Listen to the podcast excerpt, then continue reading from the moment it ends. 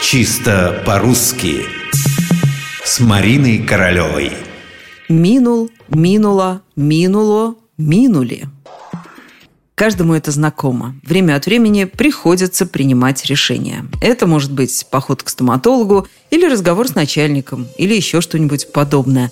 Но чему быть того не миновать. Потом, когда все уже позади, можно задаться вопросом, что это за слово «миновать». Ведь есть еще одно очень похожее – «минуть». Чем они отличаются и что там с ударениями? Ну что ж, начнем с самого простого, с толкового словаря Ожегова. Ищем слово «минуть». Выясняем, что это то же, что именовать, пройти, проходить мимо чего-нибудь, а также пройти, окончиться. Что это мы, деревню миновали? Уже миновали деревню, считай, и опасность миновала.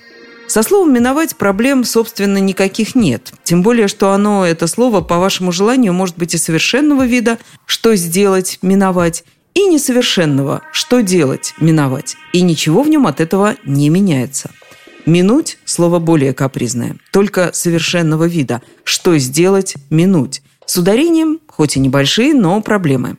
И все здесь опять-таки зависит от словаря, который мы выберем. Орфоэпический словарь под редакцией Аванесова, который в большей степени отражает языковую реальность, разрешает нам вести себя с этим словом весьма вольно.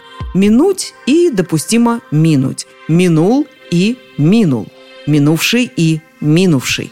Хорошо, конечно, знать, что в любом случае не сделаешь ошибки, но, честно сказать, от такого многообразия становится не по себе. Определенность вносит словарь ударений Агеенко и Зарвы. Он приглашает нас отбросить сомнения и запомнить, что сделать – минуть. Однако день минул, ночь минула, годы минули, время минуло.